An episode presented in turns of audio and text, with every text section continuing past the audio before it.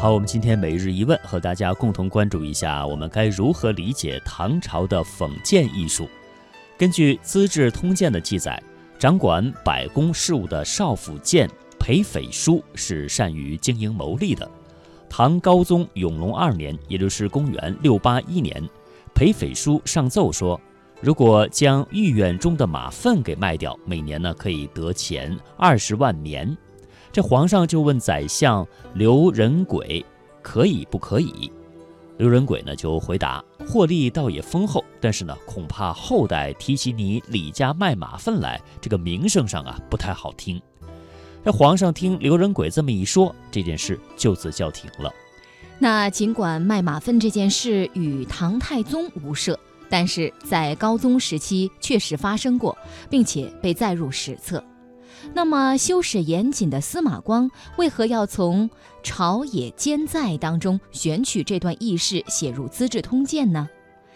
《朝野兼在》是唐人张骞撰写的关于隋唐两代译文的笔记文，因属实，因属实人记时事，所在内容多为第一手资料，因此颇有参考价值，为《资治通鉴》《太平御览》等史书。内书以及后世治唐史者广为引用，应该说这段轶事是可信的。再者，从三位当事人的身份与举止来看，卖马粪之说恐怕另有隐情。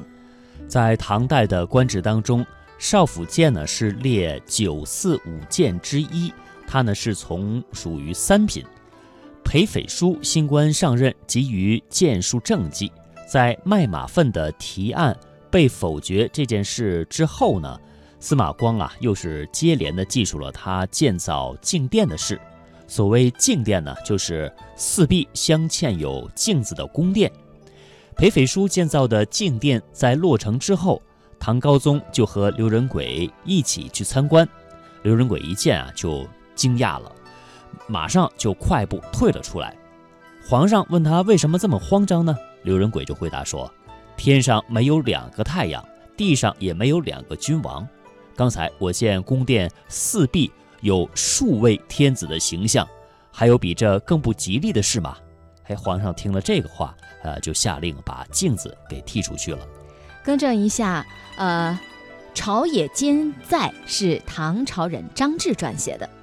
那么，皇上听闻将镜子下令剃去了，司马光就将这两件事摆在一起。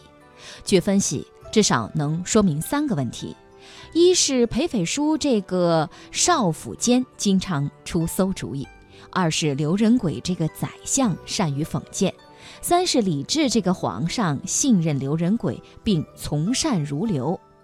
剔除宫殿装潢的镜子，说起来关乎吉凶，其实也是制止奢靡之风。那么刘仁轨。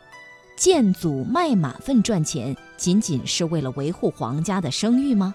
为了充实内务废物利用，将马粪卖掉又有何不可呢？嗯，就是为了充实内躺哈。嗯，那么隋唐养马业呢兴盛啊，可以说是一个实情。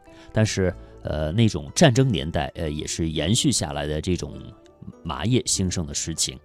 在战争年代，要想抵抗外辱，稳定边陲，拓展疆土，没有足够数量的马匹是难以制胜的。那和平时期养马呢？除了军备的需要以外，主要是用于交通运输、情报传递，当然也包括出行游猎以及娱乐表演等方面的需要。那么具体到皇家马厩里面，各个时期马匹的数量呢，也是不尽相同的。但是呢，在总量上是有限度的。对于国民来说，牛羊多了是财富。养马过多，拥有量超过了正常需要的话呢，就会加重百姓的负担。根据《新唐书·张文贯传》的记载，时高宗造蓬莱、上阳、合璧等宫，复征讨西夷，京师养厩马万匹，倘冠尽虚。文冠就谏曰：“王者养民，义则富以康，劳则怨以叛。”秦汉广世四夷，造宫室之二世土崩。武帝末年，户口减半。夫治治于未乱，保邦于未危。人往常怀，怀于有人。臣愿辅之，无使劳而生怨。虽见未远，不可不察。帝善计言，赐赠锦百段，未减旧马数千。到了永隆二年，高唐高宗啊，就还曾经颁布诏令，今年朝中官员及外州有进献鹰骨及马狗者，一律定罪。众所周知，我国古籍对物事的表达往往以概述示人，数千之说就是一个模糊的表述，数千至少应该在两千以上。照此估计，唐高宗时期京师旧马的总数不会超过八千匹。有人做过统计，一匹马每天排泄粪便大约为十公斤，一年下来三千六百五十公斤。按唐制约合六十二担，八千匹马排泄粪便将近五十万担。马粪虽可肥田生火，但总不会比谷物还贵吧？正常年景，公平市价，一担米多则能外能卖百文钱，一旦马粪就算能值百文钱，整个京师的马粪也只能卖五万棉。